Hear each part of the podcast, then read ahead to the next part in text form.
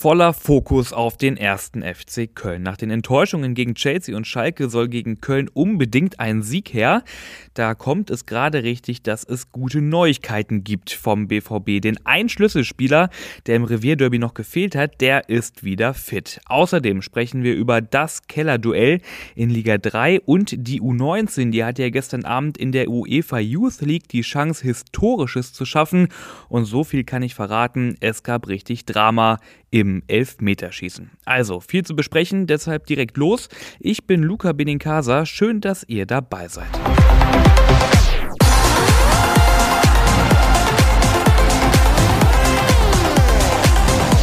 Kapitän Marco Reus, der war ja zuletzt richtig gut in Form. Gegen Schalke hat man auf jeden Fall gemerkt, dass er nicht mit auf dem Feld stand. Der hatte ja einen Infekt, der ist jetzt aber auskuriert. Gestern stand Reus mit auf dem Trainingsplatz und hat die komplette Einheit mitgemacht. Also Daumen hoch, heißt gegen Köln wird Reus höchstwahrscheinlich wieder in der Startelf stehen. Und auch bei Karim Adeyemi und Gregor Kobel besteht die Hoffnung, dass sie gegen Köln am Samstag um 18.30 Uhr wieder im Kader stehen. Julian Brandt und auch Yusufa Mokoko, beide ja noch verletzt, die werden erst nach der Länderspielpause, also übernächste Woche, pünktlich zum Duell gegen den FC Bayern wieder mit dabei sein. Und jetzt zur U19. Die hatte gestern Abend in der UEFA Youth League, also in der Nachwuchs Champions League, die Möglichkeit, ins Halbfinale einzuziehen. Das wäre dann wohl der größte Erfolg ever bei der U19. Gegner war die kroatische Mannschaft Hajduk Split. Das Spiel endete erst 1 zu 1, also nach der regulären Spielzeit. Mehr oder weniger leistungsgerecht, denn das war ein sehr umkämpftes, aber ja, nicht unbedingt ein schönes Spiel.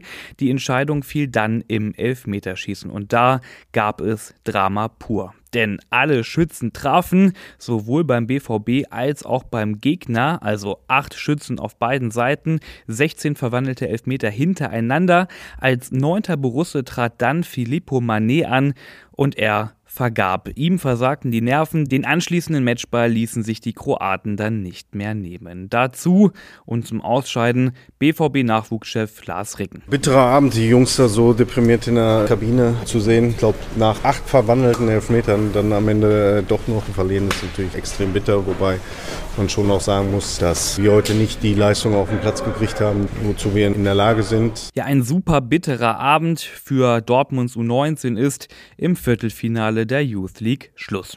Und dann schauen wir noch in die dritte Liga, denn auch Dortmunds U23 hatte Spieltag.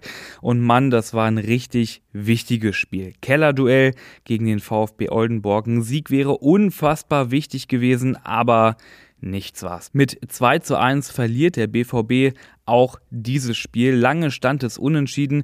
Den K.O. kassierte Dortmund spät, erst zwei Minuten vor Abpfiff. Zeit zu reagieren blieb danach nicht mehr. Und wie bei der U19, also ein bitterer Abend. Mittlerweile war das schon wieder die dritte Niederlage in Folge. Das heißt, Tabellenplatz 17 und Kurs Regionalliga. So, und das war's mit dieser Ausgabe BVB Kompakt. Alle Infos rund um Borussia Dortmund, die gibt es selbstverständlich immer online auf ruhenachrichten.de. Ich kann euch das Plus-Abo sehr empfehlen, weil damit habt ihr dann auch Zugriff auf alle Hintergrundberichte und Analysen. Und wenn ihr diesen Podcast hier gerne hört, dann empfehlt uns doch euren Freunden und folgt uns bei Spotify oder auch bei Apple Podcast, weil dann verpasst ihr auch keine Ausgabe mehr. Ich bin Luca Benincasa und für heute raus. Wir hören uns morgen wieder.